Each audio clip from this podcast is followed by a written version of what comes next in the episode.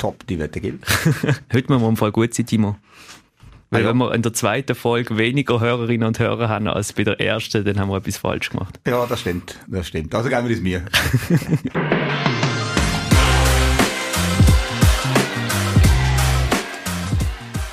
Die haben es gehört, wir haben jetzt ein bisschen weniger Musik gehabt als beim ersten Mal. Das ist eins von den vielen Feedbacks, die wir hatten. Sie wollen uns mehr hören und weniger Musik. Wir interpretieren es mal so. wir interpretieren es so. Wir begrüßen euch herzlich zum zweiten Mal Timeout mit Timo. Und zwar wollen wir heute äh, über zwei verschiedene Themen schwätzen. Einerseits natürlich über das grosse Saisoneröffnungswochenende, wo wir einmal gewonnen haben und einmal auf Kappe bekommen haben. Und dann wollen wir in einem zweiten Teil noch über die Videoanalyse schwätzen. Weil der Timo schaut relativ viel Video während der Woche. Und dann haben wir natürlich noch einen neuen Held von der Woche, den wir euch präsentieren. Aber vielleicht machen wir es jetzt mal so, dass es wirklich ein Timeout mit Timo ist. Und zwar pfiff ich nachher und dann hast du 30 Sekunden oh, Zeit, das hat, um das Wochenende mal ein bisschen zu analysieren. Also ist, jetzt muss ich schauen, dass ich nicht lache. Kann ich nicht pfeifen. genau. also, ähm, wir haben am Samstag ein äh, starken Heimspiel 3-0 gewinnen. Da sind wir natürlich sehr zufrieden gewesen, vor allem auch vor dem eigenen Publikum.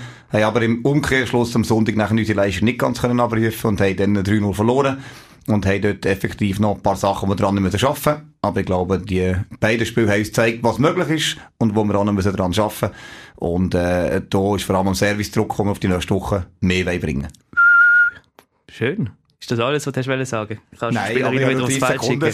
ja, genau. Heute Morgen bin ich ein bisschen verschrocken. Ich habe dich gefragt, wie lange hast du geschlafen? Was hast du gesagt? Ja, nach dem Match kann ich nie schlafen. Also egal, ob wir gewinnen oder verlieren, Tom, wir haben das Doppelwochenende gehabt. also ist äh, nicht Also äh, nur schnell, jetzt hast du das ganze Wochenende nicht geschlafen? Nein, das Mittagsschläfe noch gemacht vor dem Match äh, gestern. Aber äh, es ist, nein, da bin ich immer, äh, bin ich immer sehr angespannt, bin immer voll dabei und ähm, das ist etwas, was ich vielleicht mal, mal kann für mich selber lernen, äh, ein bisschen entspannen zwischen, das fällt mir immer schwer, aber eben, ich bin immer im Match angespannt und zwar unabhängig vom Resultat. Also es geht immer lang, bis ich quasi nachher äh, ja, nervig wieder ein bisschen ruhiger bin und so weiter und äh, das Ganze ein bisschen von Distanz anschauen. Jetzt aber vielleicht ein konkretes Bild für unsere Hörerinnen und Hörer, so am halb drei am Morgen. Wie sieht denn das aus? Du hockst daheim und schaust Volleyball, oder? Ja, zum Beispiel. Oder der, ähm, habe ich gewisse andere Sachen. Manchmal programmiere ich auch. Da habe, das ist etwas zum Ablenken. Da kann man wirklich auch viel vorwärts machen. Ich habe meist viele Ideen, wie man Sachen noch umsetzen kann. Und ich habe ja bezüglich Videoanalyse, oder nachher, wo wir nachher noch darüber reden, habe ich ja viele Lösungen selber programmiert. Und da fällt mir immer noch etwas ein, wo man noch besser machen Also, das Tun habe ich immer irgendetwas. Oder? Das ist, eben, so wie am, am Sonntagmorgen an ja zu Berg wollen habe aber dann einen Schepper vernommen, da habe ich nicht traut, vorbeizäckeln. Darum habe ich schlussendlich, ähm, bin ich nach dem Tal unten joggen. Wir haben jetzt vorhin viel, also nicht viel, 30 Sekunden Timeout über das Sportliche geschwätzt. Was wir sicher auch darüber können reden, ist das Heimspiel als Veranstaltung grundsätzlich. Ich glaube, eine coole Rückkehr für dich. Ja, das war super. Also ich meine, wir haben äh, ja wirklich schon mit dem Tribünenaufbau, äh, wo ja morgen noch ein länger gegangen ist als erwartet, haben noch ein gescheppert während dem Training. Da haben wir so ein bisschen äh, polnische Hallenverhältnis gehabt vom Lärm her. Da haben wir gesagt, okay, wir müssen uns darauf äh, vorbereiten, dass eine riesen Fananzahl kommt und die sind ja gekommen.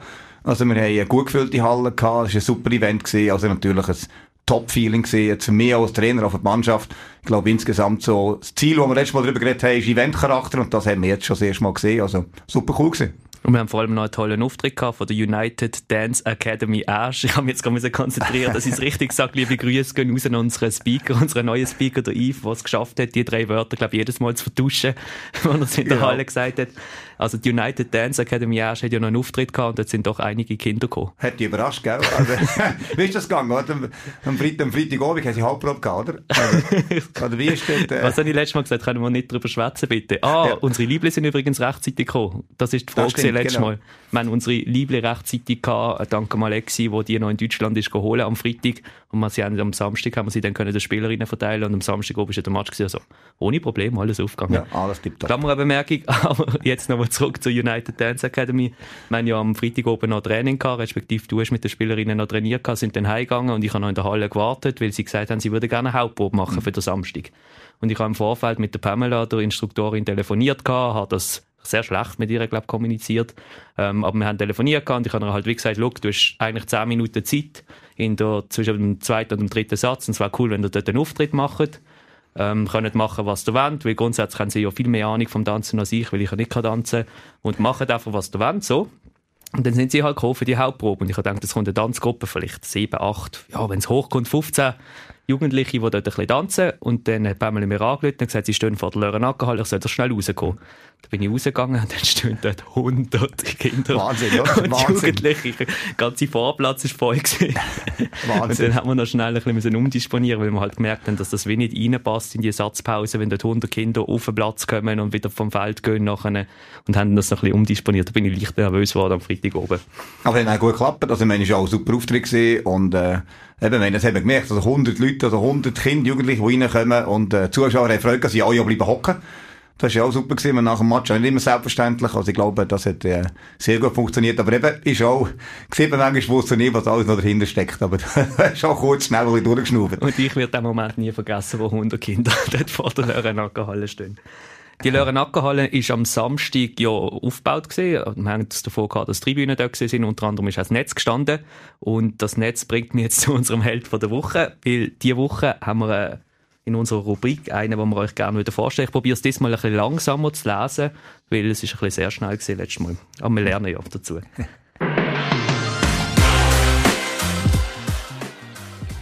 Wo Jana, unsere jüngste Spielerin, auf die Welt gekommen ist, hat Rolf Bürgin schon das Netz von Smash aufgestellt. Seit 2004, also seit 18 Jahren, hilft der Rolf bei Smash mit. Er schaut, dass das Netz, wie ich vorher erwähnt habe, richtig aufgestellt ist, also auf der richtigen Höhe ist, baut den Schreibertisch auf und noch ganz viel mehr, was er vor dem Match für Smash macht. Es würde es den Rahmen sprengen, das jetzt hier alles aufzuzählen. Vielleicht noch das. Wenn sich die Helferinnen am 2 zum Hallenaufbau treffen, ist der Rolf schon um 5 vor 1 dort. Und das an jedem einzelnen Heimspiel. In zwei Jahren feiern wir dann hoffentlich sein 20-Jahr-Jubiläum bis März. Der Rolf Bürgin, unser Held der Woche. Ja, vielleicht auch als Anekdote, der Rolf ist natürlich, äh, ich kenne ihn ja auch schon von vorher, wie du sagst, als ich letztes Mal schon da war. Und er führt ja ein strenges Regiment mit dem Material dort. Das ist also immer so, also, wir wissen ganz genau, ähm, Coverall und so weiter, ja nicht anlängen, sonst geht's es aufs Dach, weil er weiss genau natürlich, wie alles funktioniert. Und das wissen wir ja auch. Also, wenn der Rolf das macht, dann klappt das. Und ähm, dann man sogar mit Diskussionen los, sonst macht man zweite. Und das ist, äh, das ist hervorragend. Also wirklich, der Sektor Halle, weibert durch Halle, macht das Zeug und du weißt genau, es funktioniert. Aber eben, ja, nicht sein Regiment stören. Also ich habe mich Anekdote erinnern, der, der Alan, der Assistent, hat ihn noch nicht kennt und hat dann erdreistet, eine Kabelrolle selber zum, äh, zu der Wesselbank herzuziehen und hat dann eine fünf Minuten später gesehen, wo ist die Kabelrolle. Rolf hat die natürlich weggeräumt und seine Kabelrolle hergelegt. Also, fantastisch, fantastisch. Er hat Hallen im Griff, können wir es mal so sagen. Genau. Wir haben es vorhin noch vom Freitag-Training gehabt, wo ich nachher noch die Geschichte hatte mit der United Dance Academy. Dort sind wir, ähm, bin ich schon von Anfang an dabei gewesen, wo ich in die Halle reingekommen bin, sind so ganz viele verschiedene Spielerinnen in verschiedenen Kleingruppen in der Halle umeinander gesessen und haben Video geschaut. Was haben sie da gemacht, Timo? Ja, also wir haben äh, eine Matchvorbereitung, die ja, bei der Mannschaftssportart jetzt wie am Volleyball halt mit Videoanalyse funktioniert. Und das heisst, äh, eben, wie ich vorhin gesagt habe, programmieren, ich habe ein Online-Tool programmiert, dass Spielerinnen selber können online daheim das Video schauen und sagen, gib mir alle Angriff vom, von der Nummer 4 oder gib mir alle Side-Out-Situationen, die passen, was hinten ist und so weiter, äh, weil natürlich das sonst viel Zeit braucht, wenn man das Video einfach durchschaut, oder? Und der, der braucht jede quasi sechs Stunden für drei Matches durchzuschauen und so kann jeder in einer halben Stunde drei Matches eigentlich organisiert schauen. Und dementsprechend haben sie Aufträge. Also die Spielerinnen müssen bis Anfangswoche äh, müssen sie das Gegnerprofil erstellen. Also wie der Gegner spielt, welche wichtigen Spielerinnen sind, so ein bisschen Typologien von diesen äh, Spielerinnen von der Mannschaft. Und dann besprechen wir es. Und im zweiten Teil von der Woche ähm, geht es dann mehr ums Individuell. Also die Mittelblocker schauen den Passhöden an, Passhöden schauen die Mittelblocker an, die Angreifer schauen das Verteidigungssystem an und so weiter. Und wenn sie eben das miteinander austauschen, ähm, erhoffen wir eben auch, dass sie ein bisschen mehr wirklich den Bescheid wissen, als wenn ich jetzt Frontalunterricht mache und sage, zwei Stunden zeige ich jede Videosituation durch. Ich habe das selber auch erlebt in der Vergangenheit und da ist mir einfach aufgefallen, ja, die Spielerinnen, die hocken zwar dort konzentriert, aber wie wir das selber auch wissen, sind wir selber in Schule auch gewesen, ich weiß nicht, wie du gewesen bist, aber so bin ich gewesen. Nach fünf Minuten hat man dann irgendwann das Gefühl, ja, jetzt höre ich doch vielleicht nicht mehr gut zu. Und ich wollte ja, dass sie es äh, verinnerlichen. Und das haben wir letzte Woche gemacht. Am äh, Freitag ist immer das Meeting in der Kleingruppe. Da haben eben, wie du sagst, wir zusammen, haben Strategie erarbeitet. Ich habe natürlich auch mir meine Gedanken gemacht und darum habe ich in jeder Kleingruppe dann noch quasi äh, eine Zusammenfassung gemacht. Also Alan hat auch zwei Kleingruppen betreut. Und so probieren wir eigentlich ihre Erkenntnis mit unseren Coach-Erkenntnis zusammenzubringen und nachher das auf den Match äh, transportieren. Und wie, wir gesehen haben, hat das dann für äh, Samstag gut funktioniert, für den Sonntag weniger. muss aber auch sagen, für den Sonntag haben wir die Videoanalyse erst am Sonntag gemacht. Also, ähm, weil wir gesagt haben, es gibt gar nicht so viele Daten, oder? Es ist jetzt Saisonanfang und dementsprechend gibt es noch nicht so viele statistische Daten, aber ja, wir probieren das so zu lösen. Bist du mal an der pädagogischen Hochschule gewesen? Nein, nein, bin ich nicht gesehen, aber äh, was Sag's nur darum, sie hat eine Freude an dir, wenn du dort wärst, weil ich bin ja zwei Jahre mal an der Pädagogischen Hochschule gesehen und das ist immer das Mantra gewesen, dass man wegkommt von dem Frontalunterricht, weg hinzu quasi Kleingruppen und individuelles Lernen und anpasstes Lernen, wo wirklich auf die individuellen Bedürfnisse eingeht. Ja, also das ist, äh, ich glaube, das merkt man so ein bisschen von der Erfahrung. Also ich habe gute Erfahrung gemacht mit dem. Habe das als Deutschland so gemacht, dann noch ein bisschen detaillierter. Aber das werden wir durch die Saison natürlich auch machen. Je mehr Match, desto mehr Material, also desto mehr gibt es auch zu tun. Und desto mehr nerdig wirst du quasi auch. Sprich ja, da für den Basel-Beitrag an. Ich weiss nicht, wer von euch den auch gesehen hat. Das ist ein grosser Genuss, findet man sicher im Telebasel-Archiv.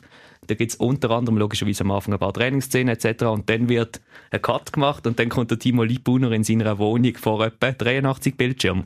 ja, etwa dann schätzungsweise, genau. Kannst du vielleicht ein bisschen etwas über die, sagen wir mal, Homeoffice sagen?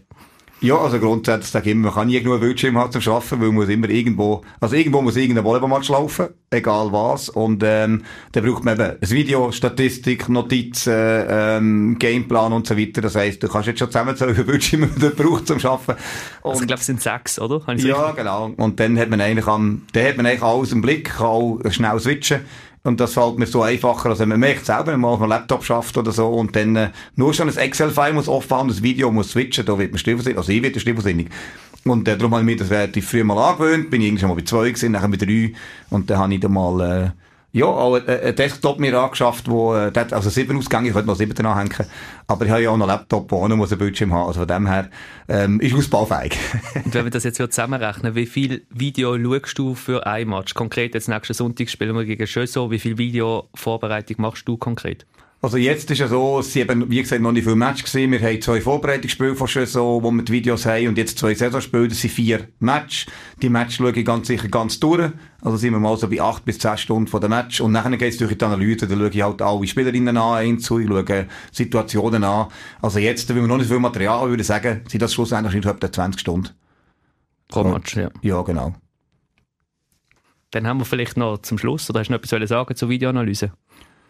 Ja, nein, ich glaube, das ist das, was vielleicht äh, auch den meisten gar nicht so bewusst ist, wie viel Analyse da hinter dran steckt, wie viel auch die Spielerinnen müssen schauen oder dass eben auf höherem Niveau nachher nicht nur Zufall ist, ähm, ob man jetzt den Punkt macht oder nicht oder wo man herschlägt oder nicht. Und das ist ja die ganze Challenge, was ausmacht. Oder man weiß alles über den Gegner und trotzdem findet man eine Lücke oder der Gegner findet dort Lücke und äh, das ist ja auch das Interessante daran, man strategisch probiert dann äh, mit dem Gegenüber äh, zu kämpfen und das spielt natürlich auch. Also je mehr man weiss, desto mehr Verantwortung gibt es aber das füllt natürlich auch den Kopf und darum möchte ich gerne, dass Spielerin das selber sehen und das selber machen und so hoffentlich ein bisschen mehr im Kopf bleibt, als wenn ich das alles vorher durchliere. Vielleicht zum Schluss noch mal ein bisschen Gossip, wenn wir jetzt ein zu viel ins Nerdigen abgedriftet sind. Ähm, wir haben natürlich noch nachgefragt, wie das bei der Familie Saladin mit dem Wäschplan genau aussieht, weil ja du da jetzt einfach mal in die Runde geworfen hast, letztes Mal, dass sie die Wäsche genau. sicher nicht selber macht. Ein bisschen ketzerisch, äh? Das ist also nicht so. Es gibt durchaus äh, Momente oder Spiele, wo die Liebe ihres äh, Liebling selber wäscht. Aber ich habe auch gehört, dass der Dominik vor allem mitten in der Nacht ab und zu wird aufstehen, um die Wäsche wechseln, weil einfach so viel Wäsche muss gemacht werden bei der Familie Saladin. Ja, das ist halt genau die Sportwäsche ist das so. Und ähm, ja, ist interessant. Also ist ja, ist ja gut, ist die Rückmeldung gekommen. Das heisst, einerseits haben sie zugelassen, oder?